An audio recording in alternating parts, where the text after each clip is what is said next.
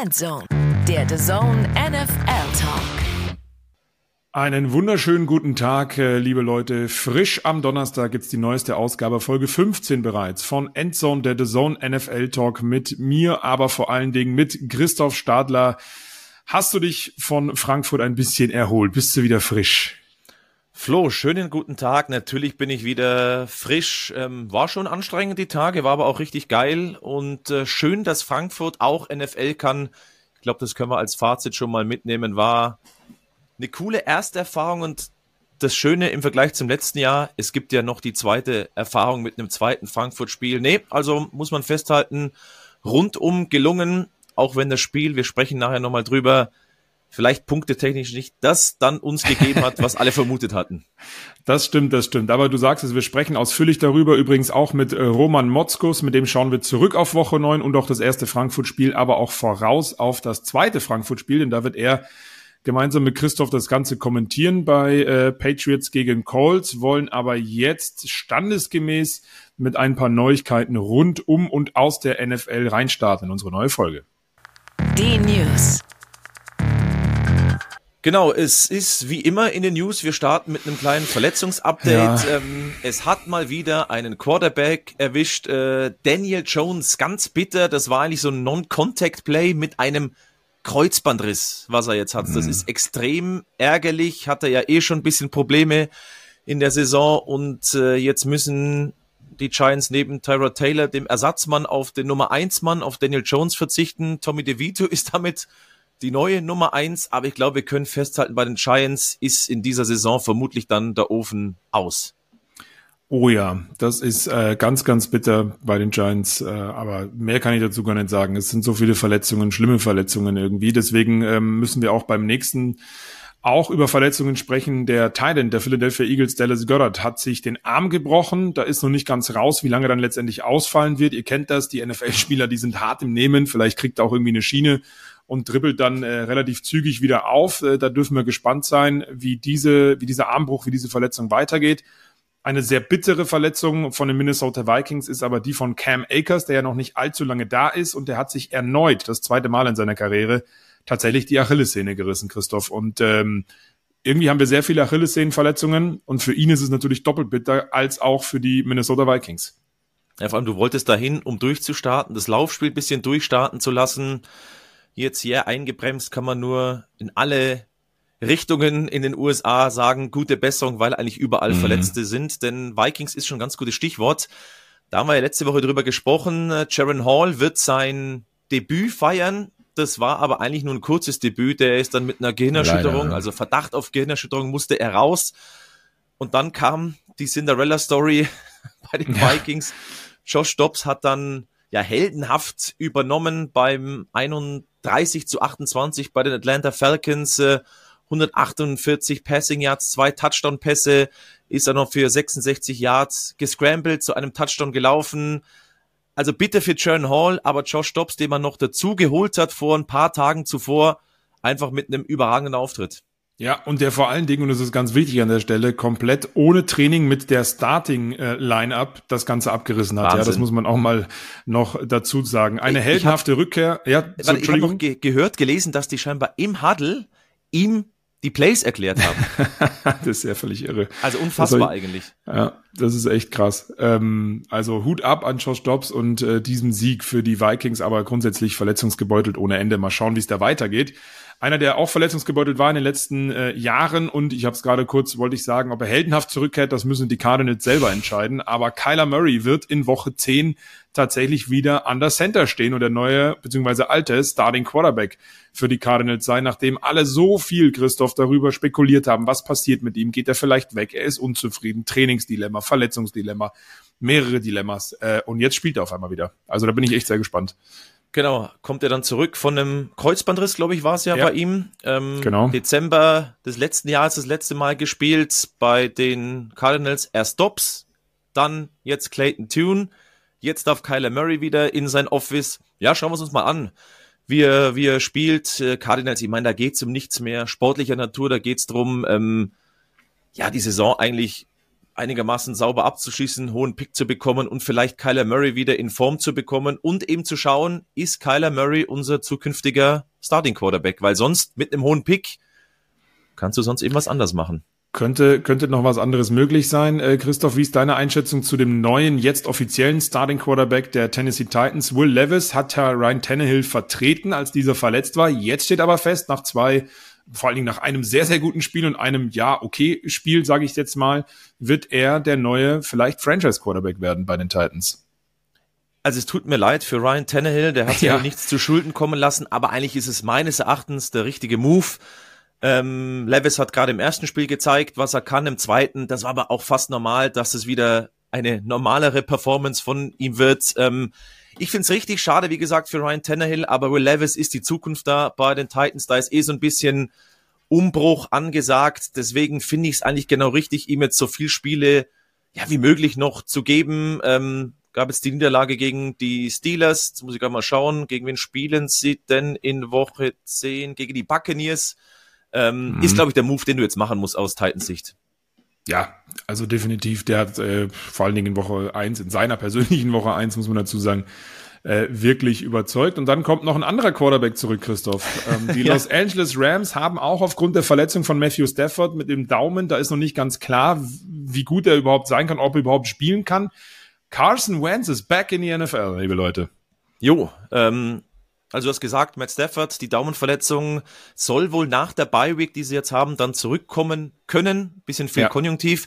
Brad Ripien haben wir gesehen in Green Bay ist nicht die Antwort bei einer Verletzung von Stafford. Der war wirklich schwach. Das stimmt. Und jetzt ja. darf eben Carson Wentz ran. Ich glaube, viele haben schon drauf spekuliert, wo kommt er denn unter? Carson Wentz war jetzt kein gutes letztes Jahr bei den Washington Commanders, davor kein gutes Jahr bei den Colts. Ja, jetzt bei den Rams, ich glaube, die Absicherung kann man aus LA-Sicht so machen. Er ist ja kein desolater Quarterback, mal schauen, ob das funktioniert, aber natürlich werden sie darauf hoffen, dass Stafford einfach wieder fit wird. Ja, natürlich, aber man muss ganz klar sagen, äh, sie haben ja vor der Trading Deadline schon äh, an Wolford gebaggert, um den zurückzuholen, weil sie einfach kein Backup wirklich haben. Das es stimmt. gibt noch äh, Stetson Bennett im Practice Squad, der Rookie, ähm, ist jetzt vielleicht auch noch nicht die Antwort, deswegen Carson Wentz für ein paar Spiele, vielleicht auch nur eins. Wer weiß, warum denn nicht? Ja, dann gibt's noch etwas, Christoph, ähm, da hast du besonders äh, ein Auge drauf geworfen. Stichwort International Games. Genau, wenn wir schon die Frankfurt-Wochen haben, Los ja. Wochos, die es früher bei einem ähm, Burgerladen gab, sind es äh, die Frankfurt-Wochen. Ähm, genau, also Roger Goodell hat verlauten lassen, dass 2024 dann ein Spiel in Brasilien oder Spanien stattfinden soll. Also wieder ein neuer Markt dazukommt, also Regular Season Spiel muss man dazu sagen. Ähm, Deutschland hat ja dann das Spiel wieder in München. Ich glaube, drei London Games sind es nächstes Jahr wieder. Mhm. Ähm, und auf lange Sicht sollen eben diese Märkte Brasilien, Spanien und eben auch sowas wie Deutschland äh, mehr Spiele bekommen. Die Rechte in Brasilien haben die Miami Dolphins, die Rechte in Spanien haben die Chicago Bears und die Miami Dolphins. Also die mhm. Dolphins mhm. könnten tatsächlich vielleicht die Jaguars im spanisch-portugiesisch sprechenden Raum werden. Ähm, gab ja schon die Gerüchte, dass man in Madrid eben gut spielen könnte. Da hat man eben Stadien zur Auswahl. Maracanã in Rio wäre natürlich auch eine Riesennummer, wenn es oh, das, das wäre. Krass. Keine Ahnung, was da geplant ist. Aber das Brasilien, Spanien könnten die neuen Destinations für die NFL sein und die Dolphins, wer weiß, vielleicht werden die dann zum nächsten International Team der NFL. Würde mich sehr, sehr freuen, muss ich sagen, denn die haben echt einen sehr sympathischen Eindruck hinterlassen hier in Frankfurt, die ganze Woche ja auch da gewesen schon. Und äh, passend dazu, weil sie ja in Frankfurt waren und vielleicht das International Team überhaupt werden, äh, du hast es gesagt, wollen wir auch mit diesem äh, Frankfurt-Spiel starten. Die Miami Dolphins waren in Frankfurt zu Gast und dazu haben wir auch einen Gast, nämlich The Zone-Experte Roman Motzkus, mit dem wir jetzt aufs Frankfurt-Spiel schauen und dann auch noch eine Menge mehr vorhaben.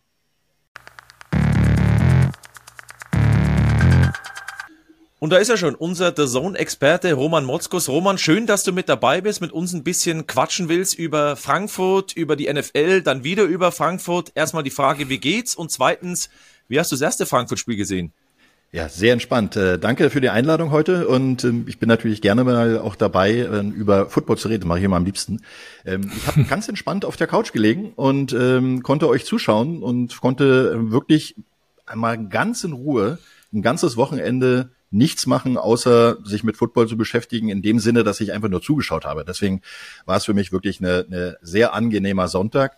äh, der dann auch sehr, sehr lang ging. Äh, ich habe natürlich danach auch noch ein bisschen geguckt und äh, war in der äh, Endzone dann äh, festgehangen und äh, das ist dann aber auch ganz schön, muss man sagen. Der Montag ist dann immer ein bisschen anstrengend danach, aber sonst, äh, jetzt geht's dann langsam wieder gut. Jetzt ist man wieder ein bisschen ausgeschlafen.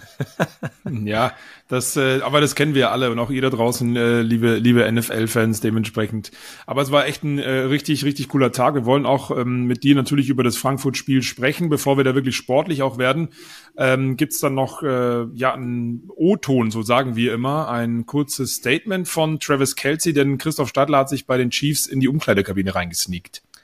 Genau, das muss man dazu sagen, war nach dem Spiel im Lockerroom. Also das ist mal das, was Travis Kelsey von diesem 21 zu 14 Sieg äh, mitgenommen hat.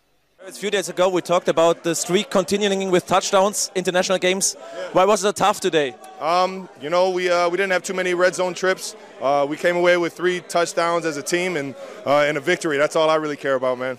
For sure, and to go into bye week with a victory doesn't matter what the personal stats say. Oh, it never matters. I promise you that. It only matters what's in that win column. How was the atmosphere in Frankfurt? We had the experience last year, this time. Um, it was electric, man. It was just a lot of fun. I was just telling everybody I want to come back for for a soccer game or a football game, and here in Frankfurt just to see the, the atmosphere when you know you guys are cheering for your own. It's uh, it was a lot of fun, and I can't thank the uh, German community enough for coming out and showing support like that. So we can see you for a soccer game, or how we call a football game. There we go. I got you. I got, I got to come back, man. It was fun. I got to be a part of all the chants you guys got going. Also liebe Eintracht, schon mal eine Loge vorbereiten für zwei, weil dann kommt Taylor Swift wahrscheinlich mit, wenn sie vielleicht mal kein Konzert hat. Ähm, aber müssen wir vielleicht auch nochmal ansprechen. Travis Kelce hat ja auch gemeint, persönliche Statistiken, egal, wichtig war der Sieg, nochmal 21 zu 14. Aber der war ja komplett die Toto abgemeldet. Drei Receptions für 14 Yards. Ich muss ehrlicherweise sagen, damit habe ich nicht gerechnet, dass die Dolphins den so in Schach bekommen. Ich fand ehrlich gesagt, äh, das war der Teil des Gameplans. Absolut. Ähm, na, natürlich musst du musst du Travis Kelsey immer auf der Uhr haben, weil er immer das erste Ziel von ähm, Patrick Mahomes ist. Aber du hast ja gesehen, wie oft auch ähm, Mahomes dann auch jemand anders angespielt hat. Und das ist ja genau der Punkt. Wenn er alleine, ich meine, es gibt immer diesen schönen Spruch, es gibt kein Ich im Team, also kein I im Team. Und äh, das ist ja dann auch die Situation, dass du, wenn du den Superstar abdecken kannst, trotzdem meistens dann mit einem Double Coverage oder ähnliches dann arbeiten musst, dann wird halt automatisch jemand frei. Und wenn man sieht, äh, wie Mahomes die Bälle verteilt hat, dann äh, sieht man auch schon, dass sie darauf vorbereitet waren, dass sie Travis aus dem Spiel nehmen. Und dann kannst du natürlich auch die anderen äh, mit einsetzen. Und vor allen Dingen auch das Laufspiel war nicht so wenig, wie man es sonst eigentlich hatte. Also gerade Pacheco hat, hat ja auch immer wieder mhm. mal so Nadelstiche gesetzt. Ähm, das war ganz, ganz wichtig, weil sie damit ähm, die, die Dolphins so ein bisschen auf dem falschen Fuß erwischt haben. Äh, und du sagst also noch, Travis Kelce hat es gesagt, vor allen Dingen in der Red Zone. Also immer wenn es dann äh, innerhalb der 20-Yard-Linie Richtung Offense ging von den Chiefs, aber auch finde ich, allein schon in der Hälfte der Dolphins haben sich die Chiefs wirklich schwer getan. Da habe ich auch mit ein bisschen mehr gerechnet, weil du hast es gerade angesprochen, Roman.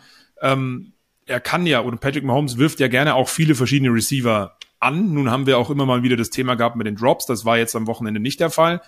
Aber warum hat man sich dann so schwer getan? Weil die Dolphins Defense ähm, nicht übermächtig viel geblitzt ist, möchte ich mal sagen, in der Red Zone. Aber trotzdem Mahomes, obwohl er viel Zeit hatte, ja, seine Receiver einfach nicht gefunden hat in dieser, in dieser ähm, Position des Feldes. Ja, das ist immer schwerer, umso näher du an die Endzone kommst, weil der Raum natürlich auch immer enger wird. Und wenn du dann, äh, wie die Defense der Dolphins, wie du es schon gerade angesprochen hast, relativ wenig blitzen, dann hast du ein ganz schönes Gemenge hinten im, im Defense Backfield. Ne? Da sind dann mal äh, locker sechs, sieben Leute, die sich in die Passverteidigung fallen lassen und du weißt auch immer nicht genau, was sie spielen, obwohl die ja sehr viel too deep anzeigen, spielen sie dann trotzdem rotierend mit dem Safety nach vorne kommen und das ist eine Spezialität von äh, Vic Fangio, der ähm, oftmals lieber die Variante spielt, tief wegnehmen, um dann ähm, nach vorne zu tackeln und sicher zu tackeln. Und da haben die, die ähm, Chiefs richtig Schwierigkeiten bekommen, weil halt die Räume einfach enger wurden. Und was die Chiefs brauchen, sind Räume. Also du brauchst ähm, einen Travis Kelsey, der sich zwischen die Zonen setzen kann. Du brauchst einen, ähm, einen Walder Scatling, der tief gehen kann, damit du dann einfach das, das Spiel stretcht. Und das war dann nicht mehr so der Fall. Und dadurch wurde es dann auch wirklich eng. Und die Chancen waren nicht so viele da, aber sie haben sie dann in den entscheidenden Situationen genutzt. Und äh, das ist genau der Punkt, den du eigentlich immer äh, variabel spielen musst, weil umso weniger du hinten raus verteidigen musst, also wenn du von der 20 nur noch 30 Yards verteidigen musst, dann stellst du die Safeties halt auf die 5-Yard-Linie und dann ist alles tief schon mal weggenommen. Und wenn du dann auch noch in eine vier, Vierer Verteidigung kommst, das heißt, die beiden Cornerbacks kommen auch tief, dann kannst du eigentlich nur noch davor spielen und dann wirst du getackelt. Und das sichere Tackling der Dolphins war eigentlich äh, in ihrer bisherigen Saison immer ein ganz großer Faktor. Vielleicht nochmal chronologisch, stand ja zur Halbzeitpause 21 zu 0 für die Chiefs. Da dachten alle schon, oh je, oh je, Dolphins, was wird das denn? Also Opening Drive Touchdown, ich glaube der zweite ist in dieser Saison. Rasheed Rice äh, für die Chiefs, ähm, dann im zweiten Viertel noch McKinnon und dann Defensiv Touchdown. Brian Cook, äh, Fumble Return Touchdown, lief eigentlich alles in Richtung der Chiefs, wobei man eben auch sagen muss, kam ja gerade schon ein bisschen durch in der Offensive. Erstes Viertel war hui, ich will jetzt nicht sagen, dass danach Fui war, aber das muss man dann auch festhalten, dass die Dolphins das schon defensiv auch gut gemacht haben. Wir haben immer davon gesprochen, es wird ein Punktefestival. Eigentlich waren beide Defensiven dann das, was eigentlich so für Feinschmecker war in dem Spiel.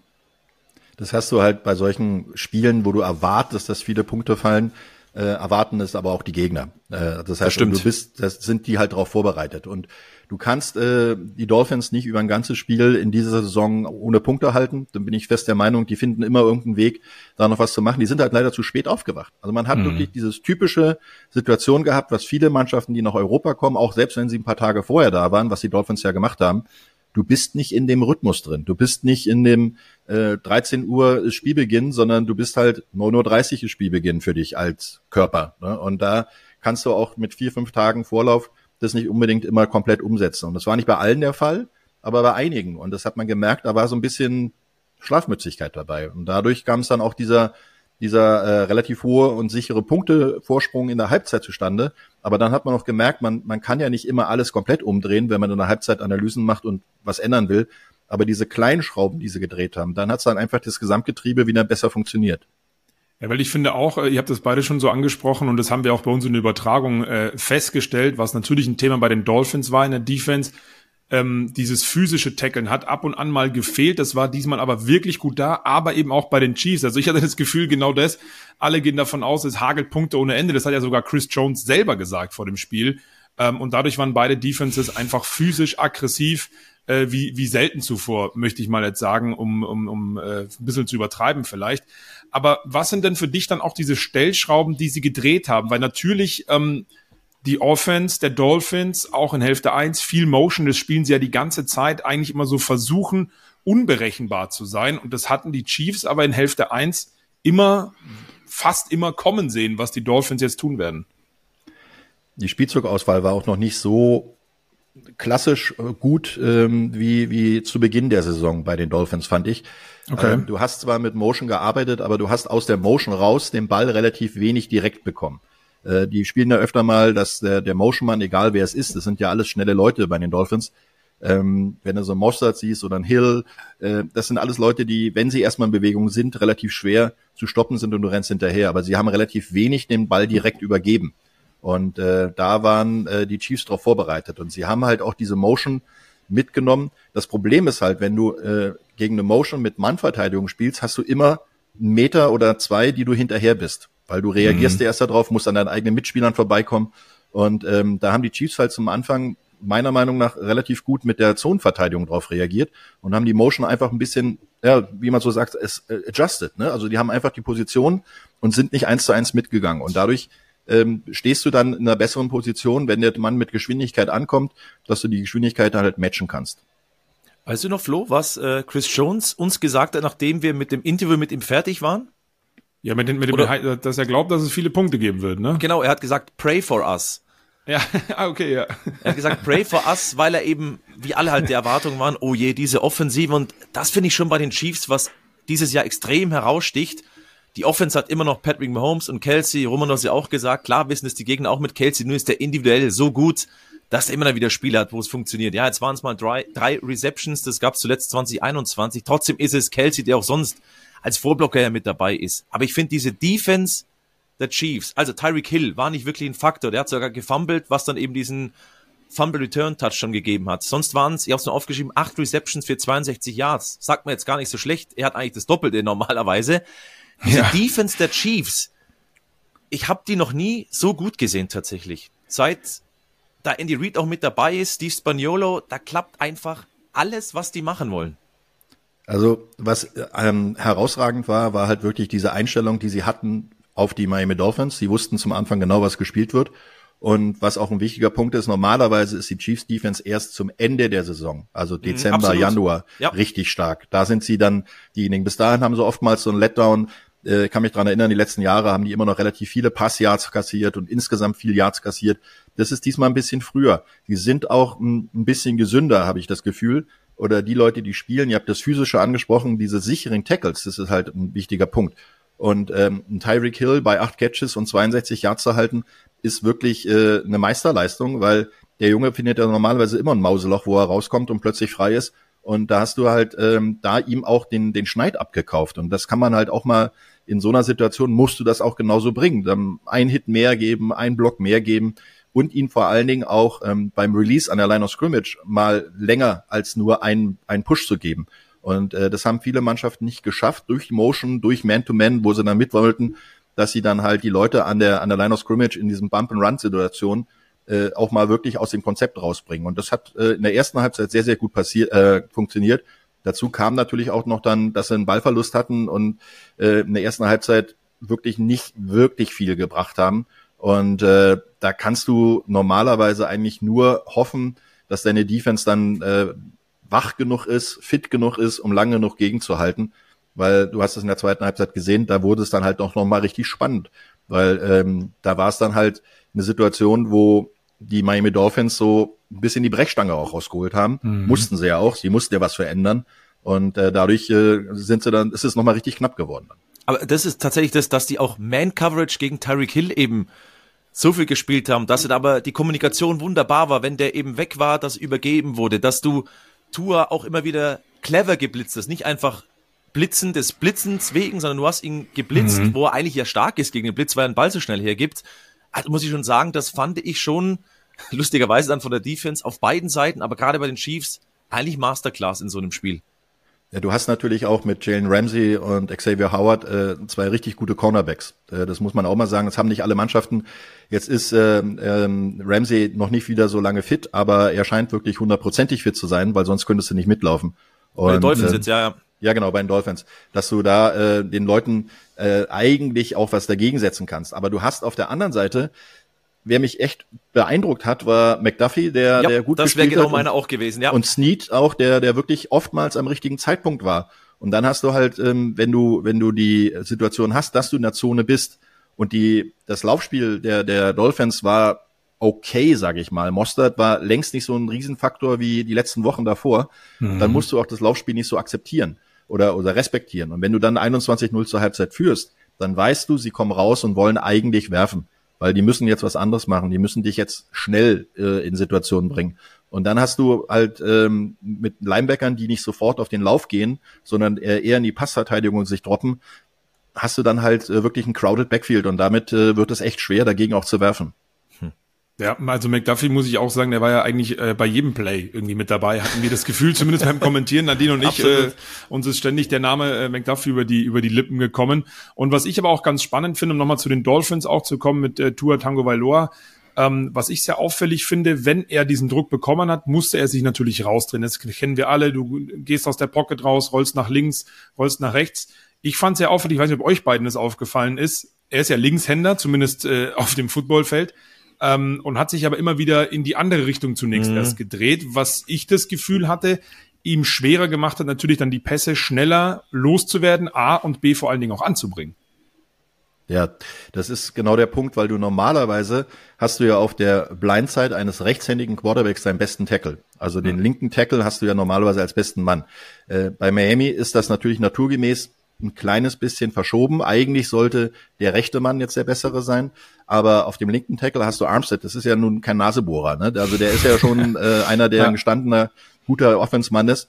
Und ähm, der wurde aber sehr oft unter Druck gesetzt. Und dadurch hast du halt, weil, weil Tour hat ja auch in die Richtung geschaut, erstmal nach links. Mhm. Und dann kam der Druck sehr oft da und dann musste er nach rechts ausweichen. Also die haben quasi die, die Stärke eigentlich von Armstead ausgenutzt, um die zur Schwäche zu machen. Und dadurch haben sie ihn dazu gezwungen, nicht nach links rauszurollen, wo sie dann vielleicht durch seine Mobilität und durch seinen Wurfarm auf der linken Seite eher schlagbar gewesen, haben sie ihn in schlechte Situationen gebracht. Wenn du als Linkshänder nach rechts rausrollen musst, ist es halt ein Tacken schwerer, weil du musst die Schulter wieder umbringen, du musst den Körper gerade bringen gegen die Laufrichtung Und äh, da waren sie sehr, sehr diszipliniert und haben das halt äh, wirklich sehr, sehr gut, vor allen Dingen in der ersten Halbzeit umgesetzt.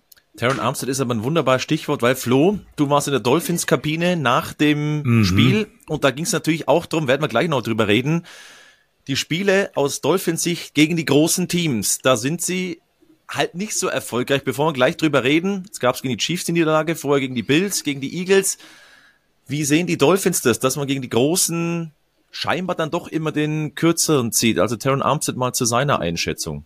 We're, we're, we're there. We're there. We're close. You know, it's good teams get a get a rap as a good team for a reason. You know, they're hard to beat, and we we, we fight and we we've gotten close, but close don't win close don't win games. So uh, we know what we have. We know we have the ability to win these teams. We don't need any big adjustments.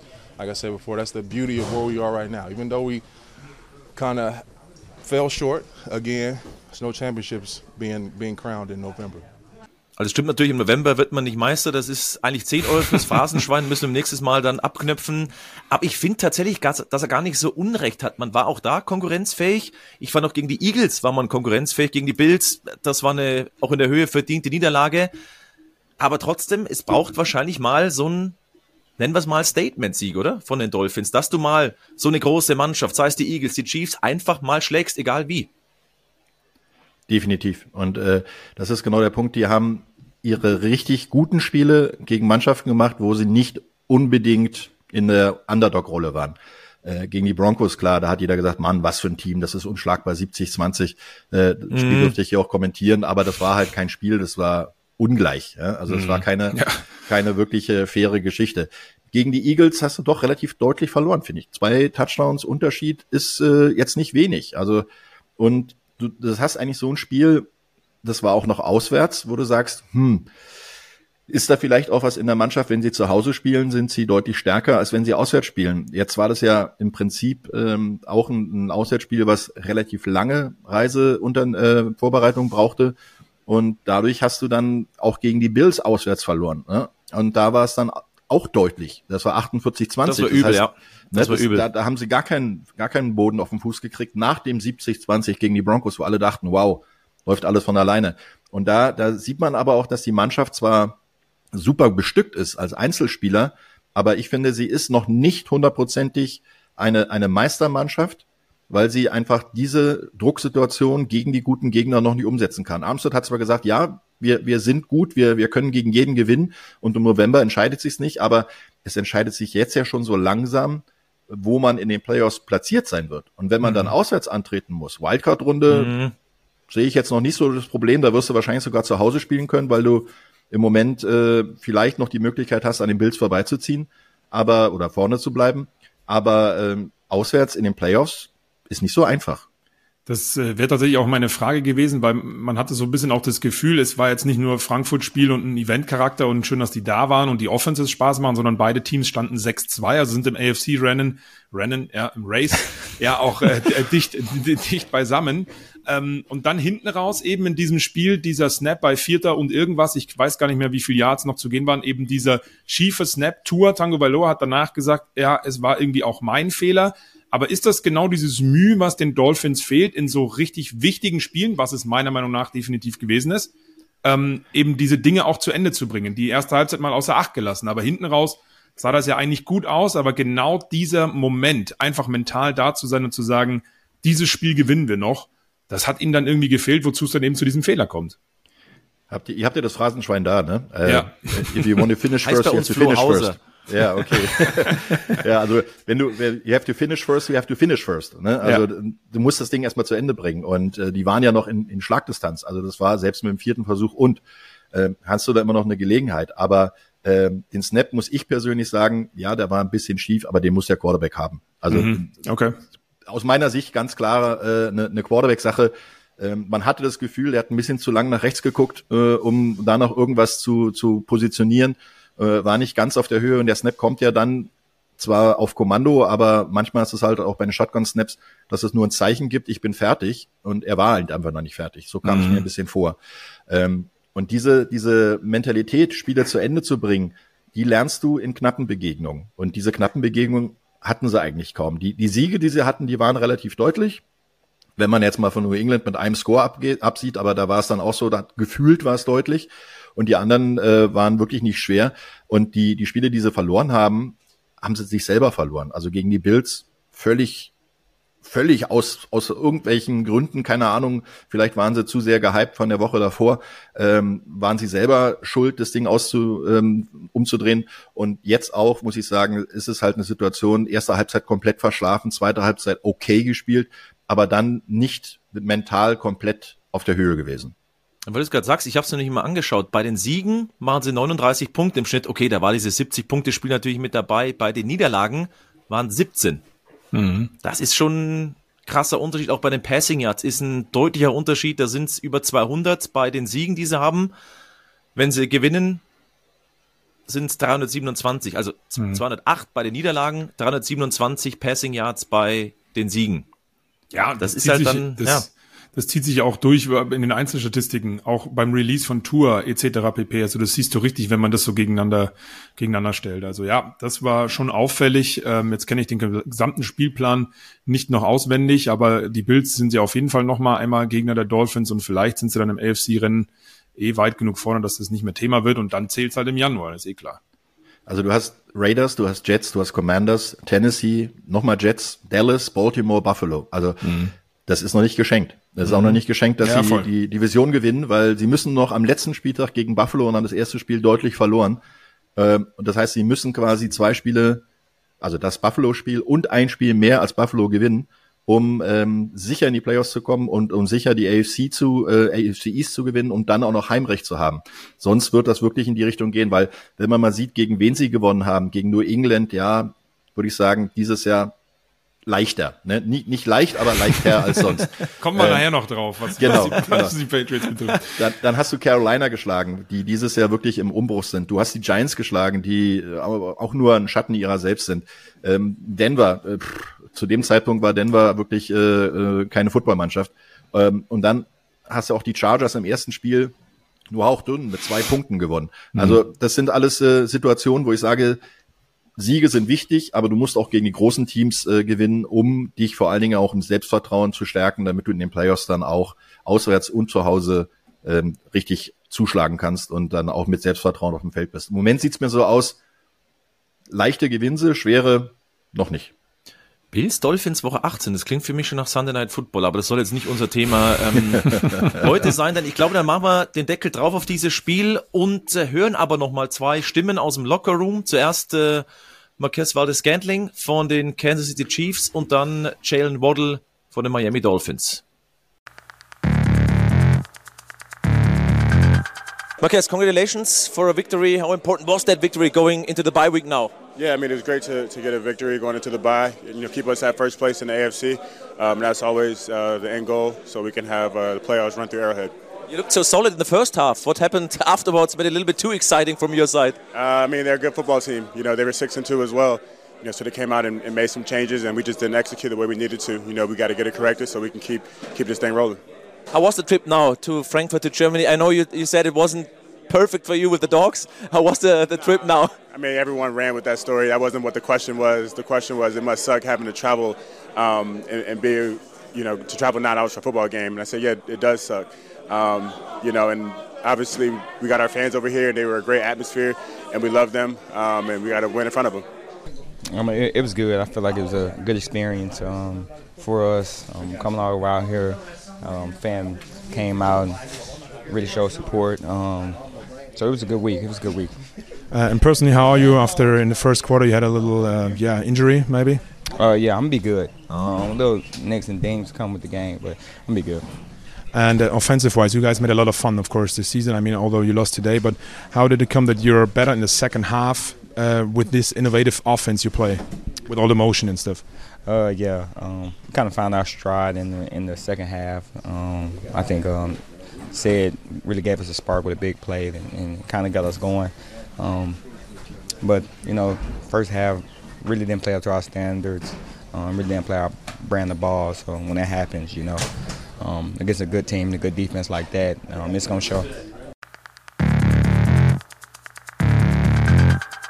Also das die äh, Stimmen von den beiden äh, Receivern jeweils aus einer anderen Kabine. Ich kann euch eins sagen, es war eine tolle Erfahrung, mal Lockerroom-Interviews mitzumachen. Ich war bei den Dolphins drin. Die Erfahrung war so, hm, da war die Stimmung natürlich sehr, sehr schlecht. Aber das soll jetzt auch gar nicht mehr Thema sein. Lass uns ähm, oder lasst uns gemeinsam nochmal auf andere Ereignisse aus Woche neun zurückschauen und das natürlich heraussticht, ist der Quarterback der Houston Texans, CJ Stroud, mit einem historischen Spiel beim Highscore-Sieg gegen die Tampa Bay Buccaneers 39 zu 37 gewonnen mit fünf Touchdown-Pässen und 470 Passing Yards. Das ist ein alleiniger Rookie-Rekord. Das war irre. Da hat ja alles funktioniert, von vorne bis hinten. Äh, erstaunlich. Ne? Ähm, haben alle gedacht, na ja, CJ Stroud ist zwar hochgepickt von den Texans, aber der äh, gibt es ja noch andere, die dann vielleicht viel, viel wichtiger sind. Ich finde, er ist deutlich angekommen und ist deutlich äh, der Leader in der Offense der Houston Texans. Ähm, es passt auch, das Playbook passt zu ihm. Also der ist der, ich habe mir in der, in der Endzone dann auch ein bisschen was davon noch angeschaut.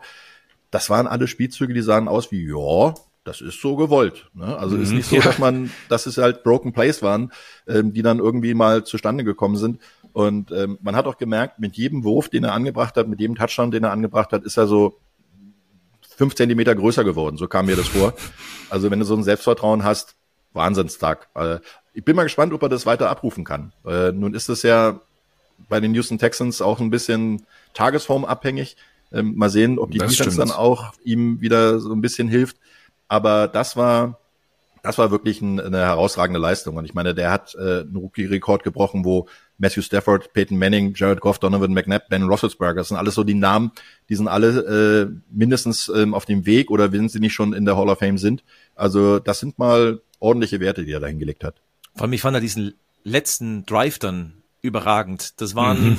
75 Yards, sechs Plays hat er gebraucht für 40 Sekunden. Touchdown-Pass zu Tank Dell, den ich auch noch erwähnen will. Tank Dell ist auch ein geiler junger Spieler, geiler Receiver, ähm, 114 äh, Receiving Yards, zwei äh, Touchdowns, die er gefangen hat. Also ich muss echt sagen, diese Texans, mich freut's, dass die wieder mehr als nur Aufwind haben. Das ist eine Mannschaft, die uns, glaube ich, in den nächsten Jahren richtig, richtig viel Spaß machen wird. Und nicht nur wegen CJ Stroud, aber auch wegen CJ Stroud. Ja, wenn sie, wenn sie die Konstanz haben. Roman hat es gerade schon angesprochen, weil die Woche davor gegen die Panthers, da war es ja auch eher Kraut und Rüben, ne? Aber das gehört ja zu in so einer Entwicklung. Ja, klar. Ja, das sind Rookie-Entwicklungen, die muss man erstmal bringen. Und jetzt musst du mal zwei, dreimal hintereinander gut spielen. Dann läuft das auch. Dann, dann läuft es auch von alleine. Dann kann man sagen, äh, ich sage jetzt nicht, dass die Houston Texans gleich die Division gewinnen und die Playoffs rocken, aber ähm, sie bauen halt auf. Und äh, das scheint ein vernünftiger Aufbau zu sein, den sie da jetzt im Moment machen. Äh, es gab ja in diesem Spiel auch noch eine besondere Geschichte, ähm, die habt ihr vielleicht auch in der NFL Endzone mitbekommen. Schöne Grüße an Mario Rika, der hat das auch mit aufgelöst. Der erste Nicht-Kicker oder Panther seit 2004, der ein Field Goal erzielt hat, nach der Verletzung von Kami Fairburn, musste der äh, Running Back äh, Dare Ogubowale ran. Ja, das war schwierig, aber ich habe es halbwegs hinbekommen ähm, aus 29 Yards und das auch im vierten Viertel, also da, wo es wirklich drauf ankam. Und das musst du dann auch erstmal machen, auch wenn es für viele dann nur 29 Yards sind. Aber ähm, wenn du das nicht tagtäglich machst, äh, kicken, dann ist das nicht so leicht, kann ich euch sagen. Äh, ich war erstaunt, dass es äh, kein, kein Panther äh, gibt, der kicken kann, weil oftmals, ist es ja so, ja. oftmals ist es ja so, gerade im Highschool- und College-Bereich machen das die, die Jungs beides. Mhm. Ähm, aber da ist es halt schon eine Sache, pro. Bei bei so einem Emergency Calls, ne, ich kann mich erinnern, dass Justin Reed bei ähm, den Kansas City Chiefs ja. letztes Jahr auch mal kicken musste. Das hat auch nur so semi geklappt. Also das musst du auch mal trainieren. Äh, das sind halt Situationen, wo ich sage, okay, während des Spiels ist es immer bescheuert, weil dann hast du halt wirklich nur Notsituationen. Aber was auch wichtig war, er hat auch die Kickoffs gar nicht so schlecht hingekriegt. Also es mhm. ist ja auch so, mhm. wenn du, wenn du den, den, das eine Field Goal schießt, ja, das sind nachher die entscheidenden drei Punkte, weil du mit zwei gewonnen hast aber am Ende des Tages musst du äh, trotzdem auch Feldposition verteidigen. Und wenn du beim Kickoff das Ding nur an die 20 Yard Linie zimmerst und die die Return das noch für 10, 15, 20 Yards, dann äh, hast du da auch Probleme. Deswegen äh, ist besonders wichtig, dass du immer so einen so einen Spieler hast, äh, also bei New Orleans würde ich zum Beispiel sagen, Taysom Hill kann wahrscheinlich auch kicken. Also der kann ja sowieso sonst schon alles, aber wahrscheinlich, äh, ja. der kann das vielleicht auch noch machen. Aber ich kenne das auch noch aus aktiver Zeit. Ähm, äh, bei uns gab es halt auch immer jemanden, der auf jeden Fall wenigstens Kickoffs machen konnte. Und ähm, es ist oftmals immer noch so, gerade in der deutschen Liga, ähm, dass äh, Starter oder beziehungsweise normale, in mhm. Anführungszeichen, Spieler trotzdem auch Kicker sind. Und da ähm, hast du halt immer noch den, den, den Rückfall, die Rückfallsicherung. Aber in der NFL kommt schon relativ selten vor, dass man sowas hat. Ähm, ich bin ganz jetzt raus, versuche gerade rauszufinden, wer denn der Panther war äh, bei Houston, dass der es nicht geschafft hat, aber ich finde es gerade nicht. Matchy kann nehmen. Also, ach da, Johnston ist der Panther. Ähm, aber der, der scheint anscheinend nicht kicken zu können. Weil das ist selten genug, weil oftmals ist es halt eine ähnliche Bewegungsablauf, den du vielleicht hinkriegst, aber ja gut, dann war es halt der Running Back. Wäre, glaube ich, trotzdem nicht ganz schlecht, wenn Kami Fairbairn dann wieder mit dabei wäre, denn es gibt ein schönes Matchup gegen die Cincinnati Bengals, dann natürlich auch zu sehen in der NFL Endzone. Und da sind wir schon beim Thema Cincinnati, müssen wir, glaube ich, jetzt ab heute wieder sagen oder spätestens eigentlich am letzten Wochenende, nee, vor zwei Wochen eigentlich schon, wir haben wieder einen Wochen. der ganz heißen Favoriten der AFC. Ich weiß nicht, wie sie den Turnaround hinbekommen haben, 24 zu 18 gegen Buffalo, aber die Bengals spielen, wie es jeder erwartet hat zu Saisonbeginn eigentlich, wenn Burrow fit ist. Das, das ist genau der Punkt. Ähm, das äh, sagst du genau das Richtige. Burrow ist wieder fit. Wenn man sich das Spiel angeschaut hat, dann hat man gesehen, dass er auch mit den eigenen Füßen, also wirklich zu Fuß Wahnsinn, unterwegs ja. war, äh, selber noch gelaufen ist. Und äh, das kommt eigentlich auch nicht so oft vor bei Burrow, dass man ihn ähm, so laufen sieht. Und da sieht man halt auch, er hat wieder das Selbstbewusstsein in seinen Beinen. Ähm, die Wade hält auf jeden Fall wieder und er hat ähm, mit mit voller mit vollem Körpereinsatz gespielt. Und dann ist Burrow echt schwer aufzuhalten. Also ich muss auch sagen, das hat man so richtig gesehen, eine Entwicklung von Woche zu Woche irgendwie. Wir erinnern uns alle an die Wochen eins bis drei. Die Wade von Ohio äh, war echt schwierig, allein in der Pocket, auch im Passspiel raus. Er hatte gar kein Vertrauen in, sein, in seinen Körper irgendwie und das ist wieder komplett da. Deswegen ist das AFC-Rennen vielleicht außer den Chiefs wieder richtig eng zusammengerückt und das ist auch gut so. Also die Cincinnati Bengals, ich bin sehr gespannt, wo diese Reise noch hingeht. Nachdem viele, ich glaube, Christoph Stadler auch, euch äh, gesagt hat, äh, dass, dass, dass da wird nicht mehr viel bei rumkommen, oder Christoph? So war doch mal dein Ja, ich habe es abgeschrieben, da, da bleibe ja, ich dabei. Ja. Ich habe es ab, ja. weil, er, weil er halt nicht fit aussah, dass er nach einer Woche einfach wieder fit ist. Und da habe ich jetzt eine Frage an euch. Also, Burrow in den ersten vier Spielen, 58% Completion Rate, 182 Yards, also Passing Yards pro Spiel, zwei Touchdowns, zwei Interceptions. Nicht gut. So, jetzt in den letzten vier Spielen, 76% Completion Rate, 283 Passing Yards, 10 nochmal zehn Touchdown-Pässe, auch zwei Interceptions. Ist Burrow für euch ein MVP-Kandidat? Für mich sticht noch keiner so krass raus, dass Burrow es trotz dem schlechten Saisonstart hm. nicht auch noch werden könnte. Okay, ich habe ihn getippt, deswegen sage ich deswegen vielleicht auch. ja gut. Da, da fließt noch so viel Wasser die Spree runter, wie wir ja. hier so in Berlin sagen. Ähm, ich bin, bin mir nicht so sicher. Ähm, dafür muss man jetzt wirklich den November und Dezember. Man sagt ja eigentlich auch immer, nach Thanksgiving fängt die heiße Phase an. Also er muss und, natürlich so weiterspielen, klar, da genau. darf jetzt nichts mehr passieren. Das, das genau. stimmt. Also ich meine, du hast jetzt äh, eine, eine Interception-Touchdown-Ratio von 4 zu 12, also das ist schon mal sehr gut. Du bist jetzt bei 67 Prozent insgesamt. Man muss ja die gesamte Saison sehen. Ja, er war zu Anbeginn äh, der Saison war er angeschlagen und war nicht 100 Prozent fit. Jetzt ist er fit und wenn man sieht, gegen wen sie auch gewonnen haben, mhm. ich meine, das waren 49ers, das waren die Bills, das waren die Seahawks, das ist alles jetzt nicht so Laufkundschaft. Und ähm, da kann man natürlich auch sagen, äh, er hat jetzt auch wieder dieses, diese Connection mit seinen Receivern. Wir hatten, ich glaube, äh, mit Kollege Martin Pfanner hatte ich das mal angesprochen, die, die Dreierkombination an Receivern ist bei Cincinnati wahrscheinlich die stärkste, die du haben kannst in der gesamten Liga. Absolut. Äh, und ähm, es wird vieles drauf ankommen, was in Woche 17 passiert. Dann spielen sie nämlich bei den Kansas City Chiefs. Und da, stimmt, ja. äh, da mhm. wird natürlich so dieses, jetzt haben sie letztes Mal äh, beim, beim AFC Championship Game in Kansas äh, City haben sie dann äh, verloren. Sonst waren sie ja immer das Kryptonit der, der Chiefs immer so ein bisschen. Ähm, ich bin gespannt, da wird sich's entscheiden und da wird dann wahrscheinlich auch, ich kann mir sehr gut vorstellen, dass da eine das Vorentscheidung gibt. Das ist ein sehr ähm, valider Punkt. Ob er da noch im Rennen ist und äh, bis dahin und wenn er da gut spielt, dann hat er natürlich auch, weil es wird ja nach der regulären Saison gewotet, mit Rückblick auf die gesamte Saison, da hat er natürlich dann auch so, so ein Ausrufezeichen, was er da setzen kann. Weil das ist ein guter Aber Punkt. Natürlich muss er so weitermachen, weil ich habe mir, ich hatte das noch irgendwie im Kopf. Peyton Manning 2008 bei den Colts MVP ja hatte er für seine Verhältnisse schwache erste drei Spiele. 59% Completion Rate, drei Touchdown-Pässe bei vier Interceptions. Gibt's ja bei Peyton Manning eigentlich nie. Ist danach MVP geworden. 2009 ist er auch nochmal MVP geworden bei den Indianapolis Colts als quasi letzter Colts ähm, Most Valuable Player. Deswegen, es gab's historisch eben schon mal. Und wenn er diese Pace hält oder zumindest nur ein bisschen nachlässt, in Anführungszeichen, halte ich Burrow immer noch für einen möglichen MVP-Kandidaten. Gebe ich dir aber auch äh, in dem Sinne recht, weil wenn man das jetzt mal rein statistisch nur anguckt, sticht kein Quarterback komplett raus bisher. Das Außer ist das, Kirk genau. Cousins, der ja leider nicht mehr dabei ist und der die Spiele ja auch verloren hat. Aber ansonsten sind alle irgendwie so auf einem Level. Ähm, deswegen wäre es vielleicht ja irgendwann mal an der Zeit, dass es jemand wird wie CMC oder vielleicht auch Tyreek Hill oder so. Aber das, äh, da muss wirklich noch viel Wasser auch von der Isar bis zur Ja. Spree fließen, bis, Ja. wir, bis wir das dann äh, irgendwann beantworten können. Also bei McCaffrey wäre ich dabei. Ja, siehst du. Dann heißt nämlich, dass die 49ers lange Zeit noch gut. Sehr gut. Dann gehen wir Äh, weiter ja. im Text, oder? Genau, was hatten wir sonst noch? Ähm, Tyler Heinecke von den äh, Atlanta Falcons äh, wieder mit dabei. Den haben ja viele gefordert schon äh, vor, vor ja ein, zwei, vielleicht sogar drei Wochen. Äh, wie fandet ihr seine Ich zum Leistung? Beispiel. Ja, du zum Beispiel. Wie fandet ihr das? Das sah ja auch äh, richtig gut aus, auch als Leader, auch von der Emotionalität her, das ich ja auch persönlich immer sehr wichtig finde. Ich muss aber sagen, dass ich, also ich war einer, der, der gefordert hat, ich bin kein Ritter-Gläubiger und dachte mir, Heineke, der wird es äh, besser lösen. Ich muss ehrlich sagen, ich bin enttäuscht. Ich hätte Okay. es viel, ich hätte den Unterschied größer erwartet und das spricht dann eigentlich nicht für Heineke und, sondern eher für Ritter. Ähm, es war jetzt das zweite Spiel von Heineke, soll ja weiter starten, auch gegen oder in Arizona bei den Cardinals dann am Sonntag 22.05 Uhr. Aber ich habe mir da mehr Sicherheit erwartet, wenn Heineke reinkommt, weil er halt ein bisschen erfahrener ist. Aber eigentlich spielt das meines Erachtens genauso wild wie Ritter, weil die letzten Spiele bei Ritter waren ja besser.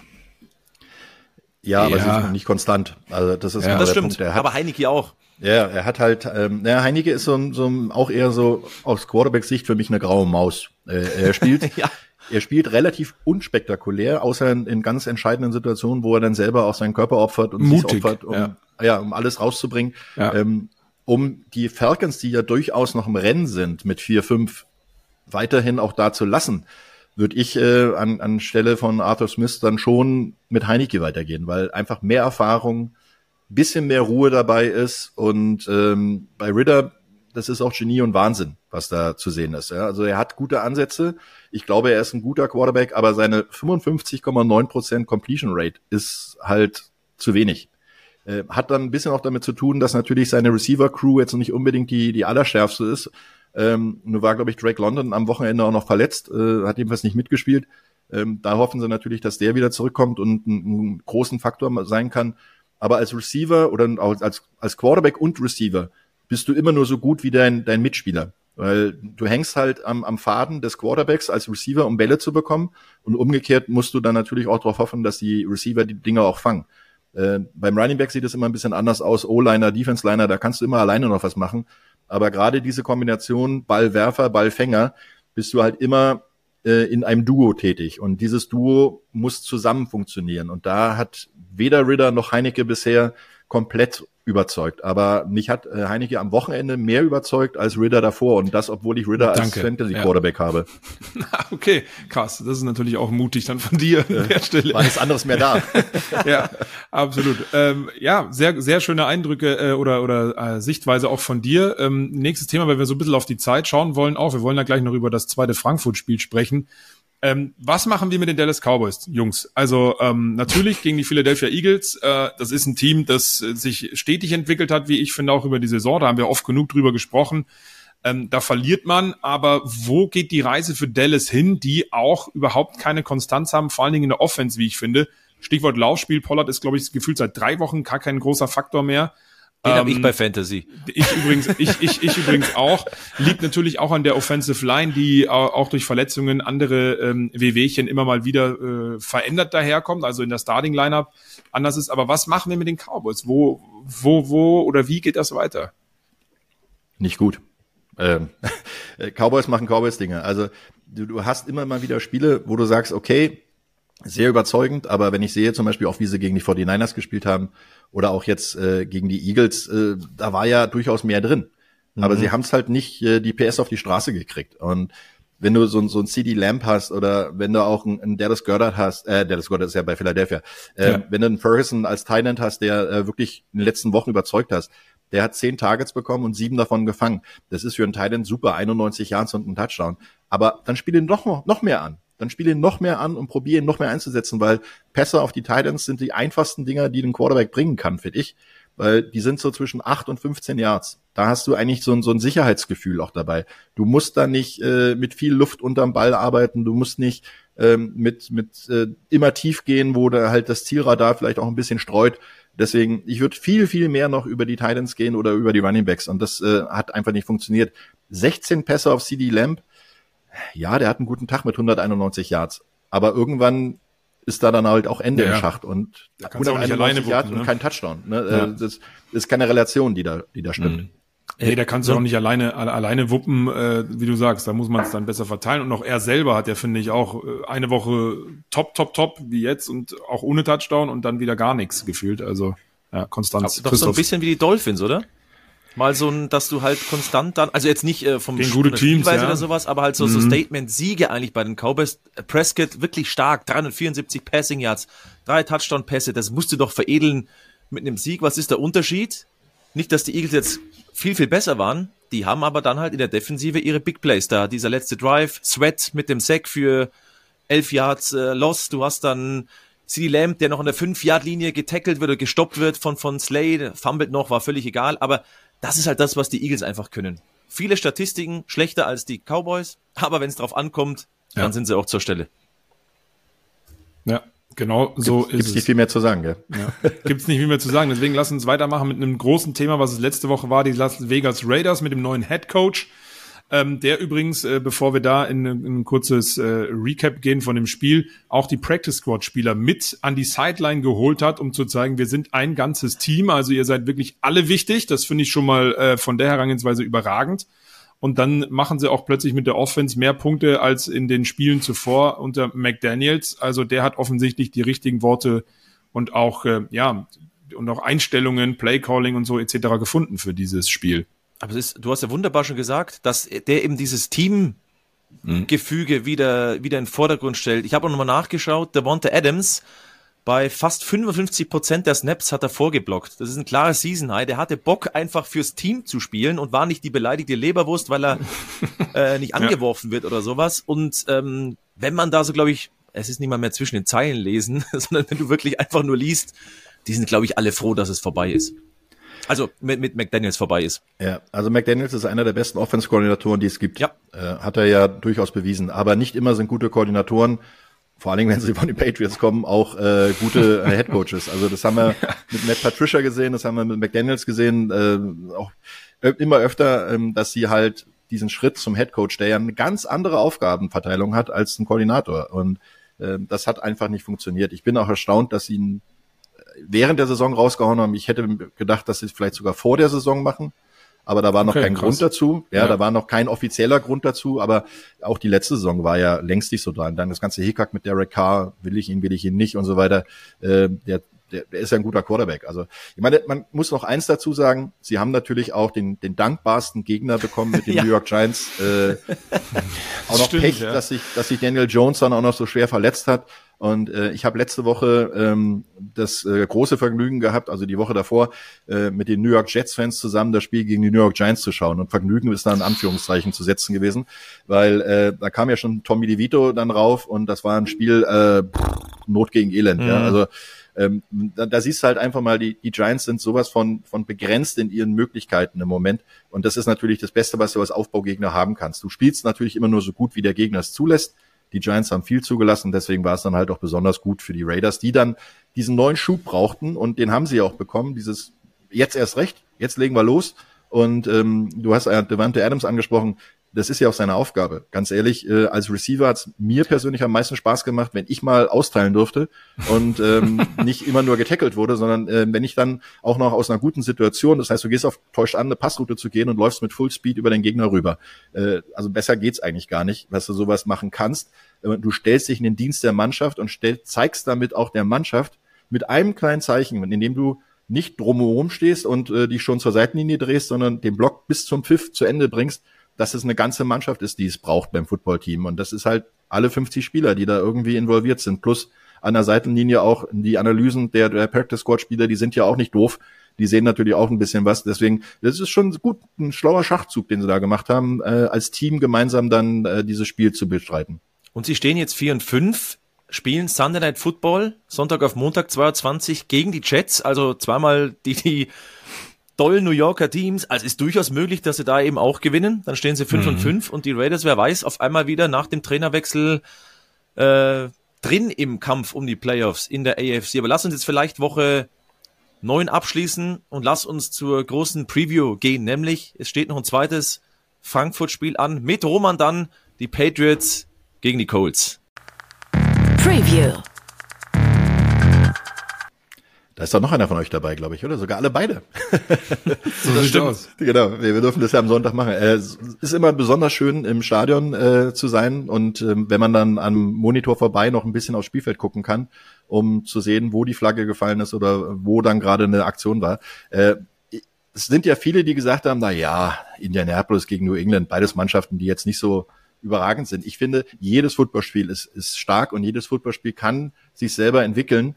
Und äh, bei den Colts geht's um eine ganze Menge. Das muss ich wirklich sagen. Mhm. Die Patriots brauchen äh, natürlich jetzt auch mal wieder ein positives Erlebnis. Die haben die, die letzten Spiele, brr, sagen wir, außer gegen Buffalo, komischerweise, da haben sie gewonnen. Ähm, Nee, die Colts haben gewonnen, ne? Gegen Buffalo muss ich jetzt gerade mal schauen. Nee, ich bin bei New England, bin auf der richtigen Seite. Ja. Ich kann es kaum glauben. Die haben gegen Buffalo gewonnen. Ja, ähm, und seitdem ist, äh, sind aber aus den letzten sechs Spielen fünf Niederlagen gekommen. Mhm. Äh, da brauchst du dann natürlich auch mal wieder so, ein so, ein, so ein Statement, um was zu sagen, um was äh, dich selber aus dem äh, Sumpf zu ziehen, an den eigenen Haaren. Da wird es natürlich extrem schwer werden, ähm, weil die Colts, finde ich persönlich, haben echt guten Lauf. Die, die haben jetzt durch Jonathan Taylor, den sie zurückgeholt haben, eine, eine schöne Variation im Laufspiel. Ähm, die haben mit Gardner Minshew einen Quarterback, dem ist alles scheißegal, der macht einfach. ja? Also deswegen, der spielt einfach nur Football. Das kommt mir immer so vor, als wenn sich Jungs auf dem Hinterhof treffen und dann Bälle werfen. Wenn der auf dem Feld steht, so die Körperhaltung und, und seine Einstellung zu dem Spiel, finde ich total klasse, dass man es einfach nicht zu ernst nimmt und sich selber auch nicht zu wichtig nimmt. Äh, deswegen finde ich das absolut genial. Ähm, ich glaube, das kann ein ganz, ganz interessantes Spiel werden, weil beide Mannschaften was zu beweisen haben. Schon, und d- genau dieses Mindset, das brauchen wir nämlich, weil natürlich dieses vom Papier Highlight-Spiel war halt das, was wir jetzt besprochen hatten. Aber ich finde auch Colts Patriots, klar, das sind nicht diese zwei Teams, die wahrscheinlich um Titel mitspielen dieses Jahr, aber die durchaus Qualität haben und es war ja ein riesen Run auf die Tickets, das muss ich euch nicht erzählen. Und äh, bevor wir dann nochmal ein bisschen tiefer reingehen, kleiner Hinweis nochmal für euch. Es gibt auch dieses Wochenende ähm, eine Cinemax Watch oder mehrere Cinemax Watch Partys powered by Cyberport äh, von der Zone angeboten. Also in 18 Kinos, genau, deutschlandweit, für alle, die eben kein Ticket für Stadion bekommen haben. Die größte findet wieder in Offenbach statt. Da ist ein Tim Skarke, Bundesligaspieler von Darmstadt mit dabei, Grisha Prömel, Bundesligaspieler von Hoffenheim, Fabian Niesel, das ist ein Fitness-Influencer. Die werden da alle mit dabei sein, auch zusammen eben das Spiel schauen. Und wir können, Flo, heute zweimal drei Tickets verlosen für Offenbach. Wichtig, ihr müsstet nach Offenbach kommen ähm, Ja. für die große Watch Party. Eins Ähm, muss ich nur zweimal korrigieren. Drei Tickets. Sind es nicht dreimal zwei Tickets? Ich glaube zweimal drei Tickets. Ah, okay. Aber was habe ich Ihr gesagt? werdet- Sechs Tickets. Wir nehmen sechs ja, Tickets. ihr werdet es nochmal rausfinden. Wir schreiben es auch gerne nochmal irgendwo hin. ich schau Aber noch mal zeitgleich Ja, nach. schau noch mal in der Zeit strecke ich ein bisschen und sage euch, äh, es gibt eine Frage, die ist zu beantworten für euch, für alle hier, die diesen Podcast hören. Wie könnt ihr mitmachen? Dann einfach mir oder Christoph, also Christoph Stadler oder Flo Hauser bei Twitter die Antwort schreiben, denn wir wollen von euch wissen, passend zu diesem Spiel, wer war der letzte MVP der Indianapolis Colts? Das war nicht Roman Motzkus. Nein, ich weiß es, ich weiß es. Ach so. Es kam durchaus schon mal vor in diesem Podcast und ich habe nachgeschaut. Also meines Wissens sind zweimal drei Tickets, Gut, aber ihr werdet auf jeden Fall, genau wie es Roman gesagt hat, sind sechs Tickets, die wir, die wir verlosen. Ganz wichtig für Offenbach, äh, wir schreiben es in die Shownotes auch nochmal rein, dass er Flo auf Twitter oder Instagram oder mir auf Twitter dann, e- oder X, Entschuldigung, äh, schreibt ähm, die richtige Lösung. Welcher Spieler, welches Jahr von den Coles, der letzte MVP, schreibt's uns und dann könnt ihr da mit dabei sein bei einer, wie ich finde, sehr schönen Alternative, wenn es eben nicht geklappt hat. Mit einem Stadionbesuch, glaube ich, könnte es ganz cool werden, mit anderen zusammen dieses Spiel zu schauen, das, und das hat Roman ja schon gesagt, durchaus eben auch Stories zu erzählen hat. Andere als vor einer Woche, aber eben schon auch Stories zu erzählen hat. Ja, und für mich, äh, Roman, du hast es schon kurz angesprochen, ein äh, Colts MVP vielleicht für dieses Spiel, meiner Meinung nach, ganz klar Gardner Minshew. Also ähm, viele haben gesagt, jetzt haben sie Anthony Richardson, der natürlich auch im Scramblen nochmal viel, viel besser ist als Minshew, da brauchen wir nicht drum herum reden. Aber ich sage es ganz, ganz oft, auch als er bei Jacksonville gewesen ist, da sind Spiele dabei, wo ich mich frage, warum war der eigentlich nur Backup? Klar macht er auch Fehler, klar hat er auch vielleicht nicht so diese Konstanz, aber wenn er liefert, ich meine alleine im Spiel gegen die Browns, Ähm, auch da ist er ja auch zweimal, glaube ich, sogar in die Endzone selbst gelaufen. Ähm, für mich wirkt er einfach wie ein richtig, richtig guter Quarterback, den ein Team eigentlich auch mal als Starting Quarterback für eine Saison vertrauen könnte, meiner Meinung nach.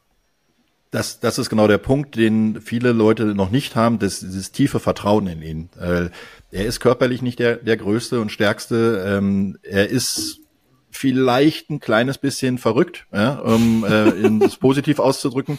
Ähm, einfach weil er äh, Situationen hat, ähm, die er anders löst als andere Spieler. Und äh, auch sein, sein persönliches Auftreten kommt noch dazu. Aber wenn man ihn sieht im Spiel, er ist fokussiert, er ist äh, definitiv einer, der ein Spiel lenken kann. Und ich glaube, es hat ein bisschen damit zu tun, dass er bisher nicht konstant gezeigt hat, dass er wirklich ein, ein Starter sein kann. Mhm. Jetzt ist er schon äh, eine ganze Weile im Einsatz, weil Richardson war ja auch schon mal raus wegen einer Gehirnerschütterung und ähm, hat da eigentlich auch, also meiner Meinung nach nicht schlecht gespielt und hat ebenfalls die Spiele nicht verloren. Und das ist ein, er ist so, so, so ein Field General. Er, er ist eher so, so, ein, so ein Verwalter des Spiels, der jetzt nicht alleine das Spiel gewinnt, aber er verliert sie definitiv auch nicht. Und da äh, sind eher die Situationen, dass man da vielleicht jetzt so die Bewerbungsmappe fertig macht äh, äh für die nächsten Wochen, wo Minchnu zeigt, okay, ich kann auch ein Team führen. Ähm, ich fand auch bei Jacksonville war er eigentlich ein bisschen underrated. In Philadelphia, glaube ich, war er auch. Ja. Da äh, kam er nicht dazu, wirklich viel zu zeigen, weil da war Jalen Hurts einfach viel zu stark. Und ähm, dann musst du halt vielleicht auch jemanden nehmen, der ist ja selber noch nicht so lange in der Liga, äh, dass du jetzt sagst, er ist ein absoluter Veteran und sowas, aber er weiß halt, wie der Hase läuft und könnte dann auch so ein, so ein, so ein Anführer und so ein Übergangsquarterback sein, der dann die nächsten ein, zwei Jahre einen, einen guten, äh, verheißungsvollen Rookie dann auch aufbaut und ihm zeigt, wie es geht. Weil er hat eine Menge gelernt, dadurch, dass er auch bei verschiedenen Teams schon war und äh, hat vor allen Dingen auch in der vergangenen Woche das Ding, glaube ich, relativ gut über die Bühne gebracht, weil er hat jetzt nicht Wahnsinns Zahlen gehabt, aber er hat keine Interception geworfen. Ne? Das ist auch mal so ein Ding.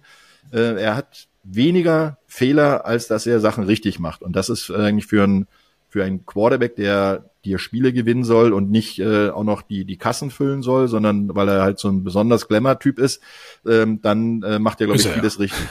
Ja, auf eine Art und Weise schon. Ja, das stimmt schon. Ja. Ja, Roman ist ein gutes Thema, habe ich mir nämlich aufgeschrieben mit den, mit den Interceptions. In den vier Spielen, in denen er keine Interception hatte, zweimal muss man dazu sagen, gestartet, aber er hat lang genug gespielt, damit es eigentlich mit einzubeziehen ist, steht er 4-0. Bei den drei Spielen, wenn er eine Interception hatte, ist er 0 und 3. Also genau wie du sagst, wenn er, wenn er mhm. das Spiel lenkt, leitet, dann sind die Colts auch gut. Wenn es bisschen Harakiri wird, bisschen wild, vielleicht zu sehr improvisieren muss, dann wird's nix. Aber ich traue es ihm zu, weil ich glaube, bei den Patriots tendenziell nicht so viel Druck in seine Richtung sehe, wie vielleicht bei anderen Teams. Äh, ja, das ist ein bisschen auseinandergenommen, die Defense. Ne? Dann muss man mhm. sagen, die hat Leider, sehr Federn ja. gelassen. Hat wirklich in den letzten Wochen viel federn lassen müssen und äh, trotzdem darf man sie nicht unterschätzen, weil eine Defense von Bill Belichick ja. ist äh, immer irgendwie in der Lage, doch äh, zum Quarterback durchzukommen. Und ähm, da gibt's halt immer Möglichkeiten. Äh, du hast halt mit Bentley, mit Balmer und Weiss und äh, auch Uche normalerweise immer Leute, die, die Druck ausüben können. Ähm, ich bin bloß eher gespannt, wie das Defense Backfield auch ähm, auf die Pässe auf dem Backfield äh, aus der Offense von den Colts reagieren kann. Da, das wird, glaube ich, ein Hauptfaktor werden, ob man die Running Backs äh, der Colts aus dem Spiel nehmen kann, äh, sei es per Laufspiel oder auch das Passspiel. Wenn ich nämlich gesehen habe, dass Jonathan Taylor letzte Woche wirklich gut auch im Passspiel äh, involviert war, das wird, glaube ich, ein ganz, ganz wichtiger Punkt werden. Ja, die sich ja dann auch das immer so ein bisschen aufteilen. Wir haben es ja schon gesagt, Jonathan Taylor ist jetzt zurück. Das war rein vom Laufspiel her, auch letzte Woche von beiden, auch von Zach Moss, jetzt nicht äh, übermäßig viel und auch nicht ähm, so, wo du sagst, da gibt's viel Unterstützung für Minshew. Aber das ist natürlich ein Thema, dass Minshew auch so ein Stück weit braucht äh, in dieser Offense, eben diese Unterstützung der beiden Running Backs. Und wenn sie in eine normale, gute Form kommen, Jonathan Taylor sowieso, wie wir ihn ja kennen, wie er die Latte ja noch vor eineinhalb Jahren, muss man ja sagen, wirklich sehr hochgelegt hat, und Zach Moss, der ihn ja, wie ich finde, ähm, sehr, sehr gut vertreten hat. Wenn sie das aufs Feld bekommen, dann wird es für die Patriots Defense, glaube ich, auch schwierig, ähm, da etwas entgegenzusetzen. Also für mich vielleicht auch so das Thema Play-Action eine Möglichkeit von Minshew, den beiden Running Backs, die Patriots richtig vor Probleme zu stellen. Das ist richtig, weil die müssen auf jeden Fall das Laufspiel der, der Colts respektieren. Das sind zwei sehr gute Running Backs, die sie dort haben, die beide äh, ein bisschen unterschiedlichen Laufstil zwar haben, aber trotzdem auf ihre Art gefährlich sind. Und ähm, das ist halt, wenn du ein, ein gutes Laufspiel etablierst, jetzt es kommt auch wieder so ein bisschen die Phrase durch, dann hast du natürlich leichtes mit, mit Play-Action danach dann auszusetzen, weil wenn du die Linebacker erstmal dazu bekommst, den ersten Schritt nach vorne zu machen, weil so ein Linebacker liest ja durch die Offense-Line den Running Back, den Quarterback, ähm, da, wenn du ihn dazu bekommst, einen Schritt zu verharren, dann kannst du natürlich den, den Tight End dahinter schicken, du kannst den, den äh, Slot Receiver vielleicht über die Crossroute schicken und dann genau diese Lücke, die sich dann zwischen Linebacker und Safety aufbaut, äh, besser ausnutzen. Oder du schaffst es so gut, dass die Linebacker voll in die, ins Loch reinschießen und dann dahinter sofort eine Lücke frei wird, wo man dann ganz schnell auch hinwerfen kann wo äh, mhm. äh, End, Crossroute, Running Back, wie auch immer, über die Wheel-Route, über, über den Circle äh, dann da hinkommen kann. Also das ist genau die, die Hauptaufgabe und das wird auch die Schwierigkeit für die Patriots Defense sein, zu lesen, was machen die Colts mit uns. Und was können wir als, als möglichen Schlüssel bei den Patriots rausarbeiten? Ich sag's ganz ehrlich, für mich die Colts schon ich sag's echt so, der große Favorit. Mir gefallen sie eigentlich phasenweise immer ganz gut. Dann sind wieder Ausnahmen mit dabei, aber eigentlich finde ich, die Mannschaft hat schon auch was, auch ohne Richardson. Die Defense von New England muss, muss gut sein. Äh, das, das wird ihr, ihr Schlüssel zum, zum möglichen Sieg sein, weil die Offense alleine wird's nicht reißen. Die haben im Moment 15 Punkte im Schnitt. Also mhm. das, das ist wirklich äh, unterirdisch. Ich glaube, das ist der zweitschlechteste oder sogar der schlechteste Wert inzwischen. Und ähm, da ist natürlich ein ganz großes Fragezeichen, äh, was, was kann die Offense überhaupt reißen? Und solange, umso länger die Patriots ähm, mit ihrer Defense das Spiel offen halten, umso länger haben sie eine Chance beim, beim hoffentlich nicht für uns jedenfalls Low-Scoring-Game ähm, das Ding dann vielleicht zu gewinnen. Also ähm, das Laufspiel mit Henderson und Elliott ist auch ein ganz, ganz wichtiger Punkt. Letzte Woche hat Henderson, ähm, Stevenson, äh, Stevenson, Stevenson, Stevenson, genau. Ja. Ramonde, ach, die wechseln da immer so oft, das ist ja gleich. nein, nein, Stevens, Ramonde ja. Stevenson hatte letzte Woche äh, einen, einen wirklich herausragenden mhm. Lauf da mit 64 Yards durch die Mitte, wo man mal auch gesehen hat, dass er Geschwindigkeit hat. Ähm, da da sind es halt die Situationen, die passieren zu selten für die Patriots. Sie sollten sehen, dass sie auch da, ich glaube, beide werden sogar einen relativ ähnlichen Stil pflegen. Also laufen, Play Action, kurze, schnelle Pässe. Wir werden nicht viele tiefe Pässe sehen, weil dafür mhm. hat auch äh, New England nicht das Receiver-Potenzial. Ja, da bin ich absolut bei dir. Und was ich auch sehr spannend finde, rein für dieses Matchup, ist eben diese defensive Herangehensweise, weil die Offense vor allen Dingen von den Patriots struggelt, habt ihr ja gerade auch beide gesagt. Die Colts sind mittlerweile auch statistisch viel, viel besser, was Takeaways betrifft, also Turnover forcieren, als die Patriots Defense, die da ja eigentlich auch immer ganz gut ist. Die Colts machen es auch seit Jahren nicht verkehrt, aber sind jetzt ähm, klar besser als die Patriots in vielen Statistiken rein auf der defensiven Seite, wo wir immer sagen, Patriots Defense, gegen die willst du nicht spielen, die kann man sich auch mal bei Fantasy holen. Ähm, das ist in dieser Saison noch nicht der Fall. Deswegen glaube ich aber auch, weil die Colts Defense ein bisschen besser daherkommt, dass äh, Mac Jones ähm, echt Schwierigkeiten bekommen wird. Stichwort äh, Druck mit seiner O-Line, dem muss er entgehen äh, und der sieht bei den Colts eben auch nicht so schlecht aus, was da immer kommt von der, ja, vom Pass Rush oder von der D-Line generell definitiv auch vom, vom Druck, den der Quarterback aushalten muss. Und Mac Jones wird äh, eine Menge zu tun haben am Wochenende. Ähm, man kann sich, glaube ich, darauf einrichten, dass es jetzt nicht so ein 30, 28 wird oder sowas, sondern wahrscheinlich eher so ein 17, 14. Aber das, das hat ja auch eine gewinne, gewisse Spannung. Und äh, ich finde auch, dass das intensive Defense-Spiele für mich äh, schöner anzusehen sind, als wenn es nur rechts, links, rechts, links irgendwie Bälle durch die Gegend fliegen und man ja. äh, nur noch Punkte zählen muss.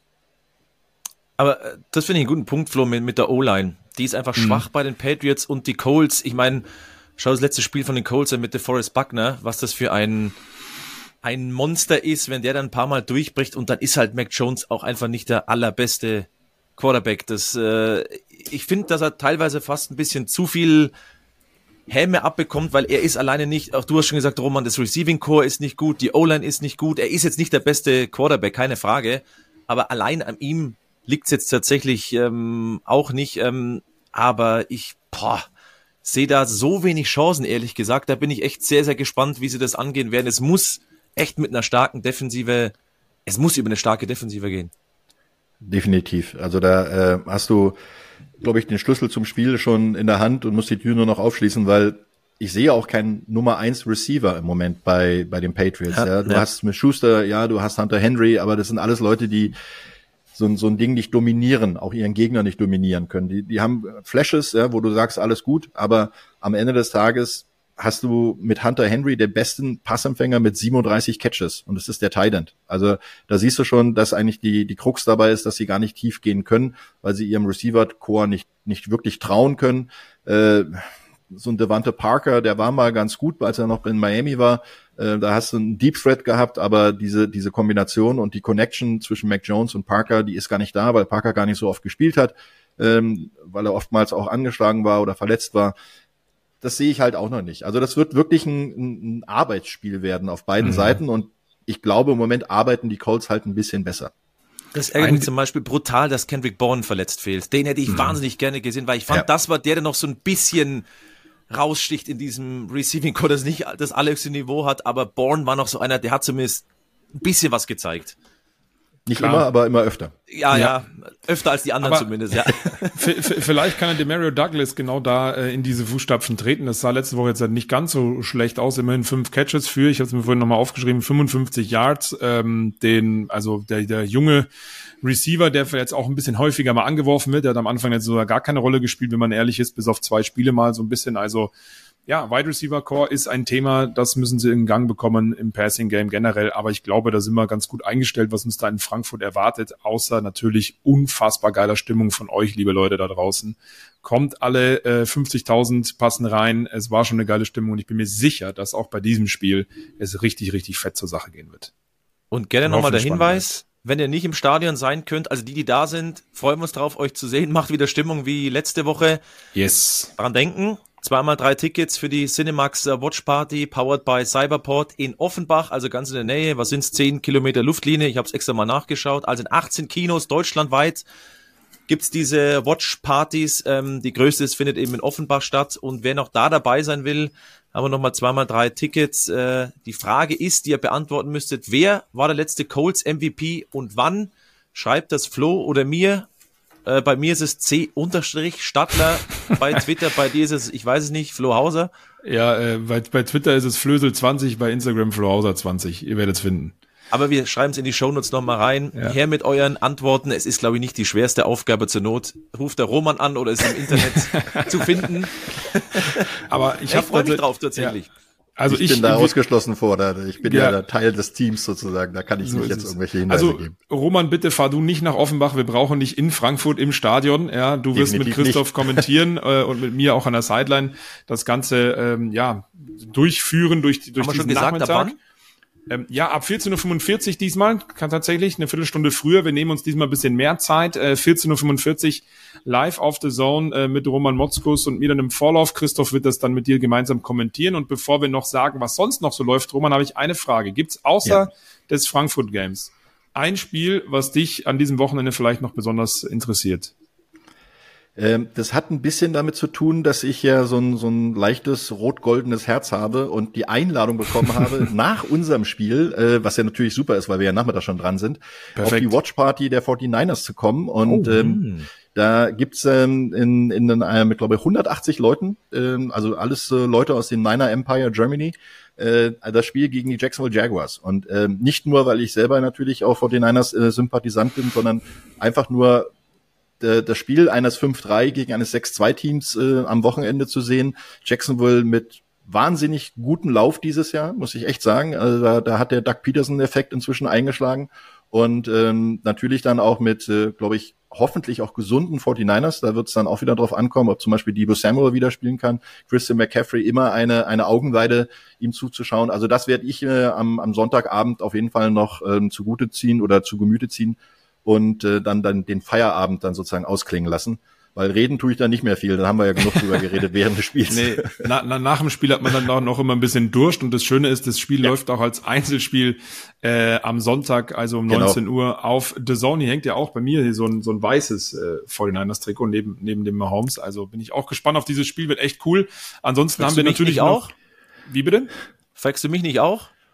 Worauf was du dich freust? Ich, weiß ich nicht, ja, dann gerne. Worauf freust du dich denn, mein Lieber? Weil wenn wir schon nach Phantom gehen, freue ich mich natürlich auf den Klassiker Packers gegen Steelers, die kumulierten neun Punkte, glaube ich, schaue ich mir nur in der Endzone an. Okay, ja.